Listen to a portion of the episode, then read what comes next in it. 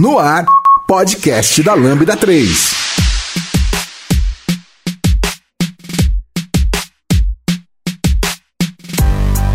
Eu sou o William, esse é o podcast da Lambda 3 e hoje vamos falar sobre retrospectiva. Nós iremos falar sobre o que é uma retrospectiva, de onde ela veio, quando fazer, por que fazer, estrutura de uma retro, como organizar uma retrospectiva, alguns desafios e problemas comuns, se todos podemos facilitar uma retrospectiva e é bom facilitador ser fora do time. Aqui comigo estão Angélica e Lázaro. Não esqueça de dar 5 estrelas no nosso iTunes, porque ajuda a colocar o podcast em destaque. E não deixe de comentar este episódio no post do blog, em nosso Facebook, SoundCloud e também no Twitter. Ou se preferir, mande um e-mail pra gente no podcast lambda.com.br. E aí, tudo pronto para ouvir o nosso podcast? Ele é produzido pela Lambda 3, uma das maiores referências do país em desenvolvimento ágil e DevOps para a plataforma Microsoft. Para conhecer melhor, acesse o site lambda3.com.br. Então vamos, vamos começar falando o que, que é uma retrospectiva. Legal. Bom, uma retrospectiva é uma cerimônia, um ritual, uma reunião, né, um momento bem conhecido pelos times que praticam agilidade né, nas suas rotinas. E a ideia da retrospectiva é que seja um momento desse time olhar para o que eles estão fazendo, né, de um modo geral, como um todo, e entender é, o que, que eles podem melhorar, onde estão as suas falhas, como eles podem é, interagir melhor, lidar melhor com os, com os assuntos que eles estão envolvidos, enfim. É um momento onde eles param, olham para o que estão fazendo e identificam como podem melhorar basicamente, né? De uma maneira bem resumida. É uma grande oportunidade que temos de olhar para o processo e de identificar pontos de melhoria. Basicamente vem do conceito de inspecionar o trabalho que tem sido feito, buscando ações imediatas para melhorar o processo. Dentro da questão de metodologias ágeis, a gente está falando especificamente de Scrum ou, ou, em outras metodologias isso também é utilizado? Como que funciona? É, como o Will começou a comentar, é um momento, é uma ferramenta né, de, inspe de inspeção, adaptação e melhoria contínua. Ela acaba promovendo é, que essas, essas, esses três pontos sejam observados e praticados.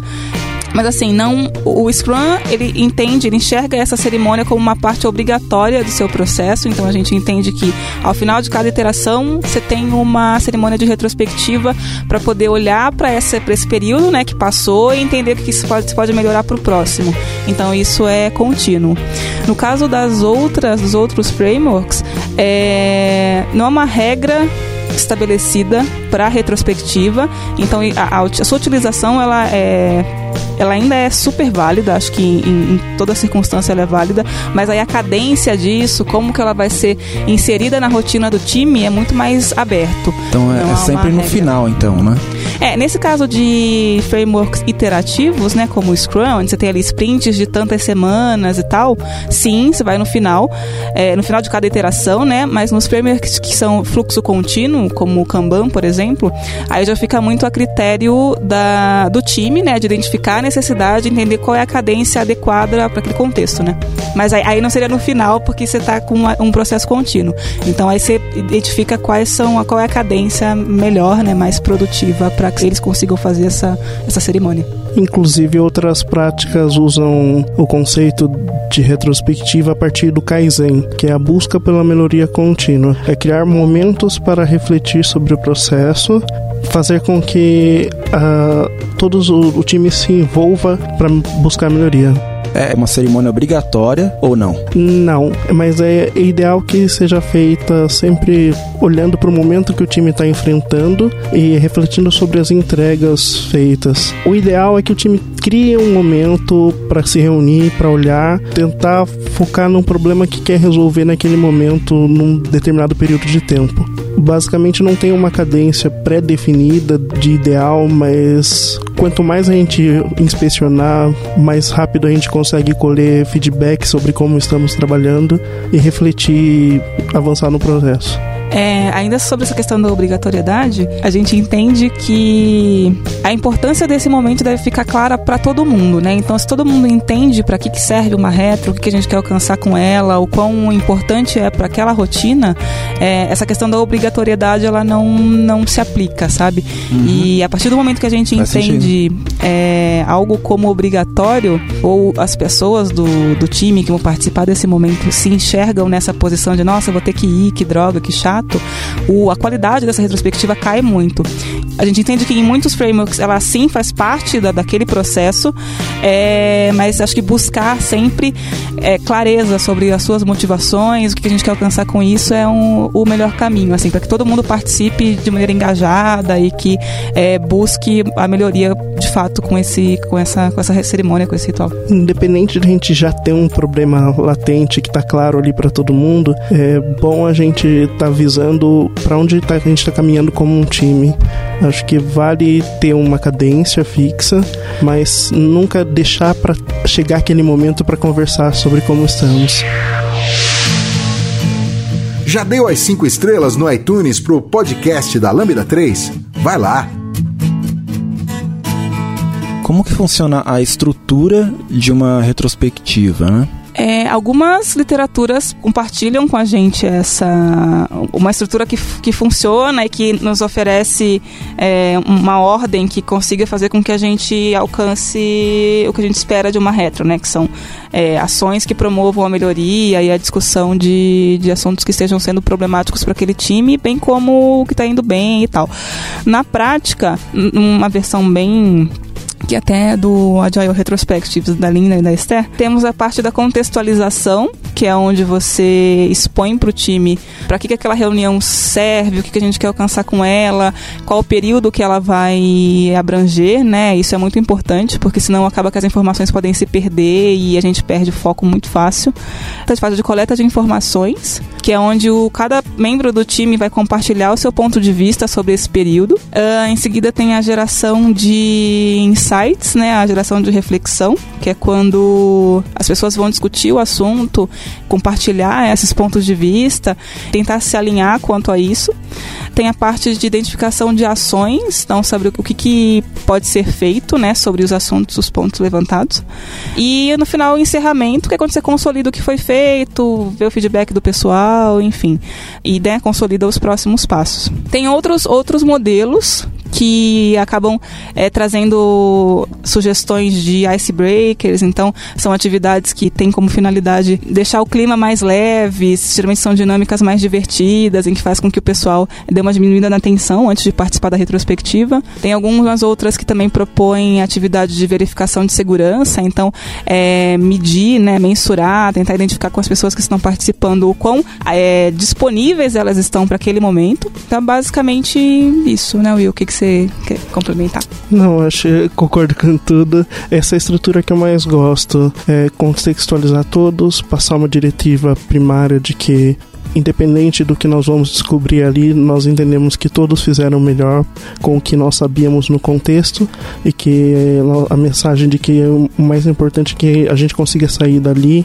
com um entendimento claro de para onde queremos caminhar os passos basicamente são esses mesmo. Essa parte da diretiva primária que o Will trouxe é bem interessante porque é uma frase que é bem difundida, né, bastante aplicada, então, mas a cada vez que a gente a pronuncia em qualquer reunião, independente de ser uma retro ou alguma outra facilitação, é interessante como, ver como as pessoas já se desarmam, né? Então é basicamente colocar todo mundo na mesma página que o que a gente a gente não não vai julgar, não quer procurar culpados e tal, é assim, a gente, a gente entender e praticar empatia e tal, de que todo mundo fez o melhor que podia até esse momento. Então isso é bem é um, um fator desarmador importante. Vale lembrar que independente da estrutura, o mais importante é a gente conseguir conversar abertamente entre o grupo passando pelo ponto de qual é o problema que nós temos e conseguir chegar a uma solução. Não evitar sair de uma retrospectiva com outras reuniões para marcar sem ter tratado a raiz e ficar apenas nos sintomas. Ouça o podcast da Lambda 3 no seu aplicativo preferido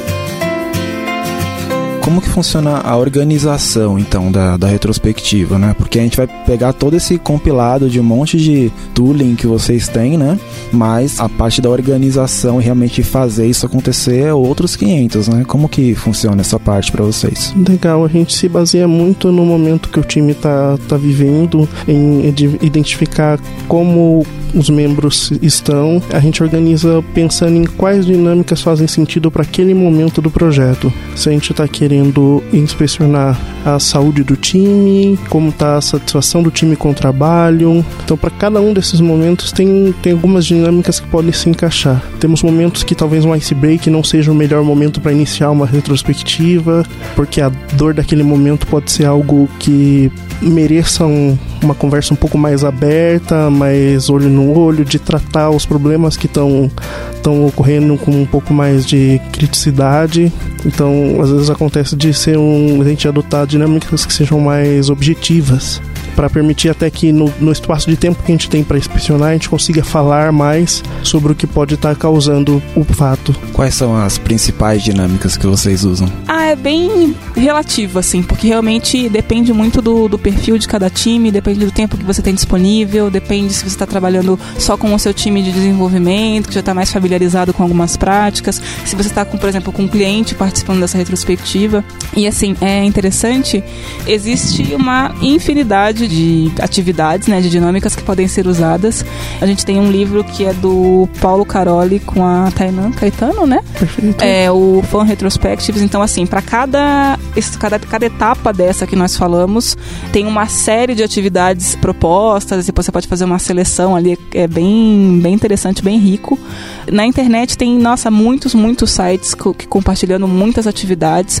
O Samuel Cavalcante da K21 compartilha muita coisa. Então, ele tem uma palestra, teve, tem workshops, então tem bastante coisa.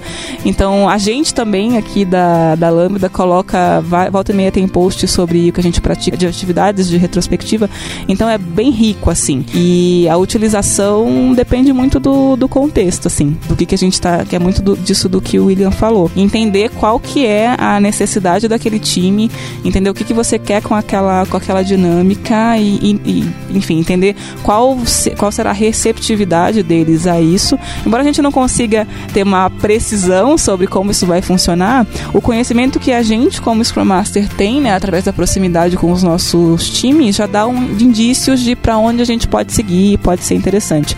Às vezes nenhuma dinâmica serve e o negócio é bater um papo franco e esquece a estrutura. Bom, isso pode soar meio estranho, mas assim, você abre um pouco mão de passos tão estruturados e puxa uma conversa franca que o ideal é que a gente consiga realmente extrair desse momento ações, é, entender né, a nossa situação e, entender, e, e prover ações para melhorar. Então acho que é muito do cenário, você ter o feeling para entender qual é o cenário, o seu contexto e buscar a melhor maneira de atuar nele.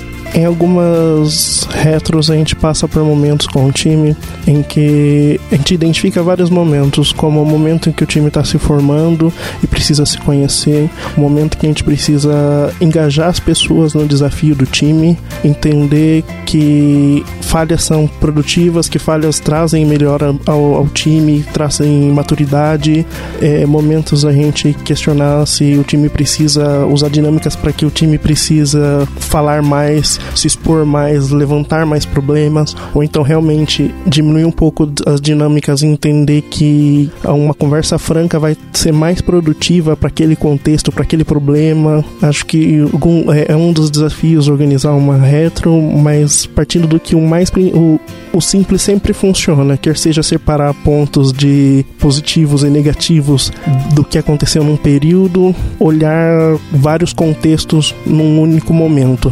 O único receio que, eu, que a gente encontra no dia a dia às vezes é quanto mais contextos você tem para um período de tempo para avaliar, às vezes gera mais discussão do que o que a gente consegue resolver em um período pequeno de tempo. Só puxando essa questão de maturidade do, dos times, né? É, isso varia também na, na hora de, de vocês aplicarem a, a retrospectiva. Times que estão começando têm dinâmicas diferentes, estruturas diferentes, ou é bem padronizado? Como que funciona essa parte? É, eu enxergo que sim, pelo menos nas minhas experiências de, de atuação e tal, eu observo que existe existe diferença. Então assim, cada time, né, cada alteração que tem, cada nova formação traz um, um perfil de time como um todo bem diferente, com necessidades diferentes. Então, por exemplo, essa alternativa de às vezes, ah, vamos puxar uma conversa franca, esquecer os post-its e bater um papo mais firme para entender, enfim. Essa conversa franca é com todo mundo, com né? Com todo mundo, uhum. é. Então isso pode não funcionar num time muito novo, por exemplo. Eles podem ainda não ter uma relação de confiança tão forte. Então, às vezes você de fato precisa começar ali com um processo bem mais estruturado, com as, com as, é, as etapas bem definidas, assim, para eles entenderem também o que está acontecendo, até você chegar num ponto mais seguro, onde eles já estão mais conscientes, tem uma, uma relação mais é, sólida, onde alguns pontos podem ser abordados de maneira mais livre. Mas sim, acho que tanto a estrutura quanto as atividades que a gente vai utilizar são tem que ser assim personalizadas, né, digamos, para cada formação de time. E aí é muito disso também que, que o Will comentou, que às vezes você precisa usar um, uma, uma, atividade de team building ou de, enfim, um, um icebreaker para aquele pessoal ir se inteirando, interagindo mais, dar um pouco de risada antes da gente começar a conversar mais sério e tal. Isso tudo tem um impacto bem grande. O que, que é um team building? Basicamente atividades que visam construir um time, dar uma passar é, informações para que o time se veja um nos outros, entenda a personalidade que as pessoas ali têm. É, mas o que, que seria o team building? Como que é a estrutura dele para você organizar, né? É, o team building na verdade ele é uma dinâmica que tem a finalidade de promover, de, de favorecer o trabalho em equipe. Então pode ser das mais diversas. Então, por exemplo, acho que tem aquele desafio do marshmallow, por exemplo. Acho que, pelo menos eu acho que ele pode ser um team building interessante. As pessoas precisam pensar pensar juntas, chegar a uma conclusão juntas e tal. Tem um que é bem legal que a gente usou recentemente com um time. É, eu não me lembro qual é o nome dele, mas é uma atividade que é uma bomba, tem uma bomba lá, um programinha com uma bomba, e aí a gente dividiu. Nesse caso nós dividimos, mesmo poderia ser, ser o time todo.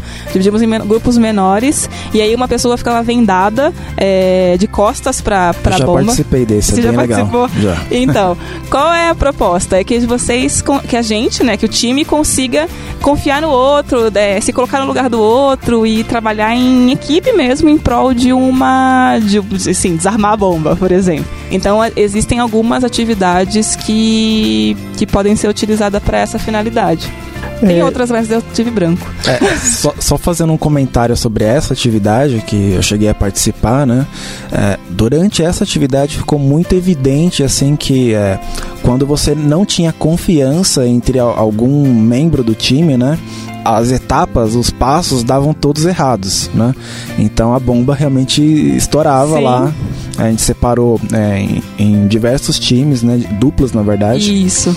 E, e os passos davam errado sempre é, onde você percebia que tinha algum problema de comunicação ali Exatamente. ou de confiança no, nos passos, né? É bem, foi bem legal essa atividade. Porque bem a mal você fica vulnerável, né? Então você tem que confiar no outro. E é engraçado porque você tem um ambiente que você conhece, que você tá dentro de, da sua empresa, na salinha ali, segura. A gente sabe que é, nesse caso, uma bomba de mentira, mas gera um compromisso, gera uma vontade de resolver aquilo que é muito importante para a rotina dos times. E isso e... mudou bastante, assim, nossa, os nossos próximos sprints foram bem melhores nessa questão de comunicação e de confiança entre a equipe. Foi bem bacana mesmo. Bem legal, um relato real aqui, a gente fica bem contente com esse resultado. Muito bom. Nós temos atividades que vão desde formação do time, é, pares para as pessoas se conhecerem, atividades de montar um qual é o nirvana do time, aonde a gente quer chegar como time, é, entender a missão daquele time naquele momento. Então acho são uma variedade muito grande de, de, atividades que podem levar um time a se conhecer melhor, desde fazer a retrospectiva fora de um de um local padrão, levar a galera para um café, para uma praça, fazer uma atividade que seja bem mais zen, sem muita estrutura para que o pessoal se conheça, entenda qual é o comportamento de cada um. Acho que vale muito investir num, nisso quando a gente está visando maturidade de um time que está se formando. Você ouve podcast da Lambda 3. Quais são os principais desafios ou os principais problemas que ocorrem durante o processo de, de retrospectiva? Durante a facilitação em si, acho que a gente sempre tem que tá, tentar ser nós como facilitadores imparciais nas discussões promover que as pessoas todas tenham momentos de dar a sua opinião, manifestar a sua voz, garantir que elas realmente sejam ouvidas ali naquele momento caloroso de, algumas das discussões abertas, conseguir garantir que o time chegue no ponto da dor, não fique apenas rodeando por quais são os sintomas e se preocupe em olhar do que, que nós não estamos falando que realmente se trata desse problema. E principalmente não sair sem finalizar a discussão. Acho que é, é muito importante a gente sim garantir os, os time boxes das dinâmicas, garantir que todos estejam alinhados com aquilo que, que a gente se propôs fazer ali, mas sair com compromisso de ação da, daquela, daquela cerimônia é, é muito importante. Acho que às vezes algumas discussões acabam se tornando filosóficas e a gente vê pouca praticidade naquilo. A gente esquece um pouco de qual foi o objetivo pelo qual a gente se reuniu naquele momento. Eu acredito que o grande desafio da retrospectiva não seja necessariamente nem só ela em si. Eu acho que o que antecede a retrospectiva diz muito sobre como ela será, sabe? Então eu vejo em muitos casos a retro acaba sendo um pouco banalizada porque ela vira apenas um item de checklist e, enfim, vamos fazer porque a gente tem que fazer. Ou um momento, assim, o time ele não, não conversa, não interage durante todas as interações, durante todos os intervalos, enfim, durante todo o momento. E aí chega na retro, tudo aparece, tudo tem que ser resolvido e aí aí gera mais transtorno, mais é, desconforto, enfim, do que soluções e conversas proveitosas, sabe? Então eu acho que assim é, é importante que haja comunicação clara, transparente, não violenta ao longo de toda a relação do time, de toda a sua convivência, de todo o trabalho.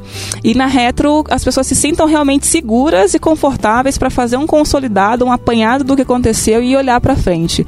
Deixar tudo para ser resolvido na retrospectiva, eu acho que é um, uma falha bem grande e acaba tendendo a, gerar, a criar um ambiente onde se procura culpados, onde, enfim, surgem acusações e etc. Então eu acho que quanto mais sadio for o, o, a continuidade do trabalho do time, mais a retro tem chances de ser proveitosa, sabe? Aí isso entra muito essa questão de time box. Então, se tudo fica para ser discutido só na retro, é, a gente tem chances de tipo você não conseguir atender esse tempo, sair de lá sem assuntos resolvidos e gerar só cansaço no time. Ah, mas isso quer dizer que a gente precisa ficar toda hora parando para discutir tudo? Não necessariamente, mas sim é, resolver esses problemas o quanto antes eles aparecem. Então, ah, eu vou parar o time inteiro para resolver uma coisa que aconteceu só comigo e tal. Acho que não. É tentar resolver, tentar atendê-lo quanto antes e comunicar, naturalmente, não precisa ser nada obscuro. Mas aí na retro deixar basicamente para realmente conversar, entender o que aconteceu e como poderia ter sido evitado e como agir das próximas vezes. Então, mas em, em, em face de retrospectiva, de fato, de facilitação, eu concordo com, com isso tudo que o Will falou. A gente tem é, alguns desafios de na, na, na, facilitação em si de fazer de garantir que, as, que o ambiente esteja favorável para isso. Acho que garantir soa muito forte, né? Mas pelo menos estar atento para que ninguém esteja se sentindo desconfortável ou que nenhuma abordagem seja é, equivocada. Então se, se, não é não ser violenta não ser não, não, não, conter julgamentos. Então a gente tem além da retrospectiva em si de é, garantir que ela aconteça de garantir que ela tenha é, uma qualidade né que ela tenha uma estrutura que seja favorável para aquele time ou que ela não tenha estrutura mas que aquele time consiga lidar com isso a gente tem que ficar atento a essas questões de pessoas e entender o efeito que isso pode ter quando sairmos da retro, né? É interessante esse, esse ponto de que não é ali que você vai resolver tudo, né? Porque a gente fala muito de, de projeto interativo, incremental, e a gente esquece que pessoas também podem, podem ter toda essa necessidade de você evoluir aos poucos, né? Então é interessante esse ponto aí. Tem também a questão de que é, pelo menos das retrospectivas que eu participei, né? A gente sempre tinha o objetivo de pegar pontos a melhorar, pontos que foram bons, pontos que foram ruins, né? Coisas que a gente pode fazer um improve ali, melhorar uhum. um pouquinho ou evitar. E tinha muitos cenários também onde a gente acabava esquecendo tudo isso na próxima retro. Então a gente não, não pegava uhum. né, e repassava aquilo que a gente fez anteriormente. Isso é comum acontecer? Como que vocês lidam com essa situação? Porque é, é aquela coisa, você tenta resolver na retro, só que esquece que tem a sprint e, e aquilo, né, é, deveria ser lembrado também durante a sprint, né? Uhum. Acredito que uma forma de amenizar isso é tá claro para todo mundo antes de sair dali da, daquele contexto o que cada um tem como responsabilidade seguir, quer seja uma data de inspeção para os pontos, que seja uma data limite para execução das, das ações e também tá exposto para o time de alguma forma aquilo para que fique sempre claro o que, que a gente tem para fazer num, num período X de tempo. Vocês usam ferramentas visuais, tipo deixar um post-it Uhum. assim, né, num quadro? Com- Sim, até mesmo desde a técnica mais simples de ninguém vai sair da sala antes de anotar um lembretezinho de o que entendeu dessa retro e o que, que ficou responsável e pôr ali no notebook pra olhar durante a semana e lembrar, poxa, o time tem que se sentir seguro pra sempre se cobrar um ao outro do que, que tá sendo feito. Mas vale um lembrete pra, pra galera ficar ciente. É, eu, eu gosto muito dessa abordagem visual, porque tá lá e é, é tentar conversar com o pessoal na dele, né, e entender se há alguma dificuldade nisso é importante. E eu acho que essa questão das ações, né, de como que elas vão ser tratadas ao longo da próxima sprint e tal, é bem interessante, porque eu acho que os itens que saem da retrospectiva, eles têm que ser considerados como itens de trabalho, de fato, né, que vão ser, estar ali junto do, da sua rotina e algo que gera um compromisso tanto quanto com os outros itens de desenvolvimento ou pra gente as nossas coletas de métrica e tal. Então isso é bem é bem importante isso aí ficar claro para todo mundo. E outra coisa importante é que a gente precisa ficar atento para que essas ações sejam factíveis, né? Então em muitas retrospectivas assim, é uma coisa que eu sempre tento puxar para dentro da casinha, né? Então assim, o que, que a gente consegue resolver com o mínimo de dependência possível? Às vezes surge uma coisa assim, ah, é, o que, que a gente precisa fazer? A gente precisa convencer o PO a cuidar do backlog. Isso é uma ação que a gente consiga ter um sucesso independente, assim, ou que a gente consiga agir de maneira efetiva e tudo. Não, é lógico uma coisa que a gente espera, que traz impactos, que traz, né, gera problemas para sprint, para o desenvolvimento e tal, mas não é uma ação em si que, que tenha de fato um resultado efetivo, concreto e direto, né? Então eu sempre opto por trazer a discussão e as ações para algo que a gente consiga de fato agir. Então, ah, como que nós conseguimos agir sobre este problema, né? Porque senão a gente fica transmitindo responsabilidades e a gente não consegue de fato melhorar, só ir empurrando meio que com a barriga, assim.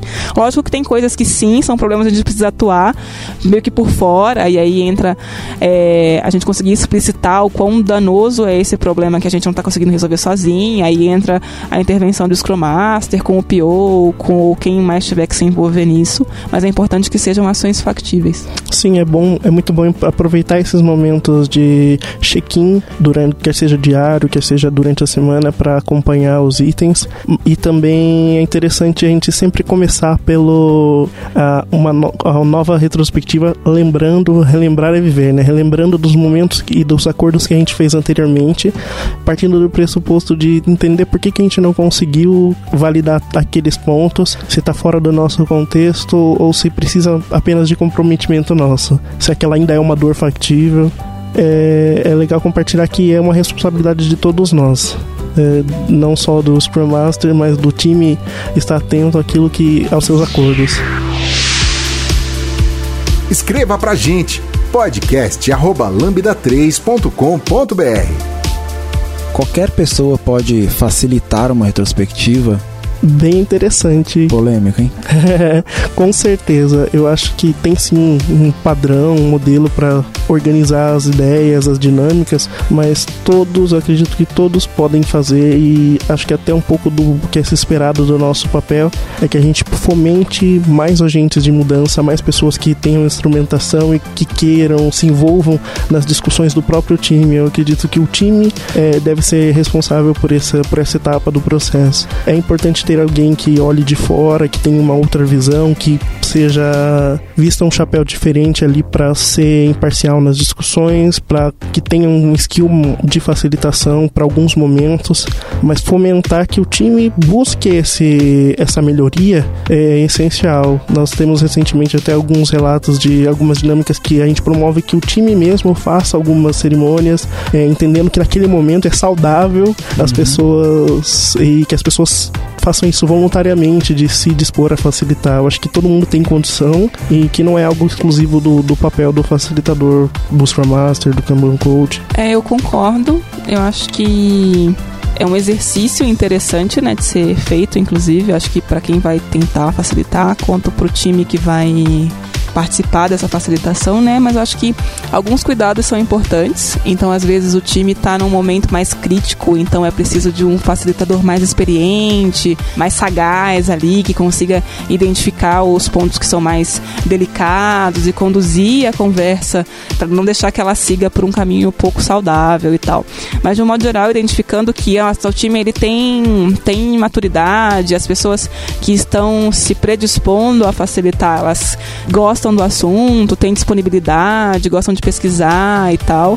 Eu acho que tendo o contexto da situação para até apoiar uma organização e tal, dar um preparo para essa pessoa, eu não vejo, não vejo problema nenhum. Acho que até bacana. Inclusive foi essa experiência que o, William comentou, gerou um post do Arthur aqui no blog da Lambda, bem legal, que foi uma experiência que ele fez no time dele, onde os membros do time facilitaram as retros deles, então foi bem legal tá lá no blog, dê uma olhada, tá bem bacana. É necessário alguma skill específica, algum treinamento para pelo menos ter uma, um fundamento, uma base mais sólida aí para liderar um, uh, uma retrospectiva ou, ou não seria tanto um problema você pegar uma pessoa que não não está preparada e colocar ali para facilitar a retrospectiva? Eu acho que é importante que esse facilitador saiba do que se trata uma retrospectiva, qual é a finalidade, por que a gente faz e etc. Então, ter conhecimento do que ele está fazendo é de extrema importância. E acho que assim, meio que catar aleatoriamente alguém para facilitar ou uma, uma retro é, é um pouco arriscado porque realmente pode gerar mais problemas do que soluções, né? É, porque você tem um script lá, né, que alguém, por exemplo, poderia passar, né? Uhum. Falar, ó, você tem que perguntar isso, tem que. Isso é a sua facilitação, uhum. né? Só que não é tão simples assim, Sim, imagina. Não, não é. E principalmente porque assim, embora, por exemplo, pessoas que já estejam mais próximas do time, como os Scrum Masters, a gente já tem uma previsibilidade maior de como é que vai andar aquela retro, quais são os assuntos que vão ser abordados. Então, a gente tem uma ideia. E ainda assim, às vezes, surgem uns negócios que a gente fala assim: caraca, como que isso surgiu no papo, né? Às vezes são coisas que as pessoas estão guardando e não estão sabendo lidar muito bem, então resgata algumas coisas ou traz algumas coisas. Então, assim, não necessariamente aquele momento é totalmente previsível, porque a gente lida com pessoas, né? Em qualquer situação que tem pessoas envolvidas, o, o a imprevisibilidade é muito grande.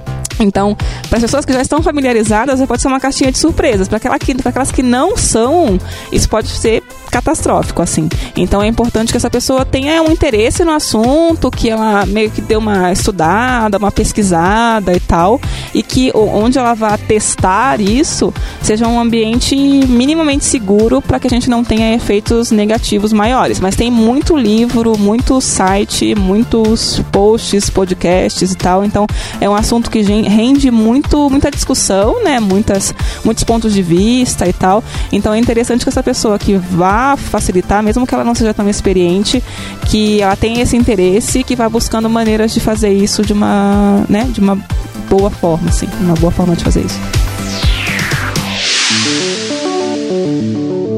Entre em contato pelo site lambda3.com.br um facilitador de fora, né? De fora do time. Alguém que, por exemplo, não é o Scrum Master, né? ele não conhece as pessoas, fazer a facilitação dessa retrospectiva. Existem pontos positivos e, e negativos aí nesse, é, nesse cenário. Vocês podem comentar um pouco pra gente? Eu acho que é muito importante o time estar alinhado com a participação desse, dessa nova pessoa no contexto, saber qual vai ser a função dela ali, estar tá de acordo com para ser receptiva a essa pessoa. Acho que isso é um ponto importante. É muito válido, a gente costuma fazer bastante isso quando a gente está no momento do time em que nós, como facilitadores, o time entende que é importante que a gente dê as nossas opiniões e a nossa visão que temos de fora, então é legal trazer um par para fazer a facilitação, para que a gente também possa ser a, a atuar com os nossos pontos de vista sobre tudo aquilo que está rolando, mas sempre com cuidado de trazer uma pessoa de fora que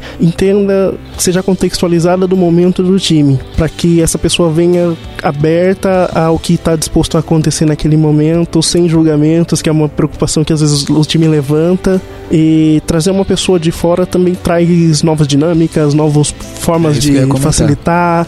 Eu acho que isso até revigora um pouco da gente sair do tradicional que um facilitador. Mas é verdade, é, é verdade, eu acho que é por aí mesmo. É, é positivo por trazer essa nova visão, né? Essa nova postura, uma nova postura, novas ideias, novas perguntas. Às vezes nós estamos tão inseridos dentro daquele contexto que a gente acaba tendo muitos pontos cegos, né? Então, e, e buscando uma neutralidade que às vezes a gente não dá conta e também precisa estar realmente como um participante ativo da retrospectiva e não como apenas facilitador, para que consiga também contribuir para aquela melhoria contínua. Então eu acho válido. Acho que de, de risco, né, talvez, nem tanto como ponto negativo, é realmente você ter, às vezes, um facilitador que vai muito contra, assim, a, a, o que o, o time está disposto ou que, enfim, tem uma abordagem muito discrepante do que, né, as pessoas gostam, assim, ou tão, é, tão disponíveis a aceitar, e aí pode gerar uma certa tensão. Mas eu acho que é difícil. De um modo geral, quando a gente vai escolher um facilitador, Sim. a gente já considera o perfil que ele tem, para que a gente consiga realmente ter um, um momento proveitoso. Um cuidado que às vezes a gente toma ao trazer alguém de fora também é de passar o contexto para a pessoa sem influenciar muito ela, para que ela tenha liberdade de, de, de se, se expor, de usar sua, sua criatividade e também consiga extrair do time uh, o que pode estar tá causando algum ser um ponto sensível. Acho que alguém de fora sempre consegue atuar nisso, olhar ou garantir que, a, a, que as disfunções do time estejam sendo olhadas e que nós sendo membros naquele momento, possamos expor o que, que a gente acha da situação. É, e, e, não deixar né, que a gente saia de lá é, sem, sem um, um valor, sem uma ação, sem alguma coisa que realmente promova essa, essa melhora. Então acho que fechou, né? É isso aí. Nós esperamos que vocês tenham gostado. E é isso aí, galera. Valeu. Tchau, tchau. Até logo. Tchau, tchau, gente. Obrigada. Até mais. Você ouviu mais um episódio do podcast da Lambda 3. Indique para seus amigos esse podcast. Temos também um feed só com assuntos de tecnologia e outro que mistura tecnologia e assuntos diversos. Toda sexta-feira, sempre com o pessoal animado da Lambda 3. Se você tem um podcast e quer gravar num estúdio legal, nosso espaço está aberto para você. É um estúdio isolado acusticamente, com uma mesa de gravação e microfones profissionais para até cinco pessoas. Tudo de graça. A ideia é estimular o podcast no Brasil. Pode ser sobre qualquer assunto. Fale com a gente pelo e-mail podcast@lambda3.com.br.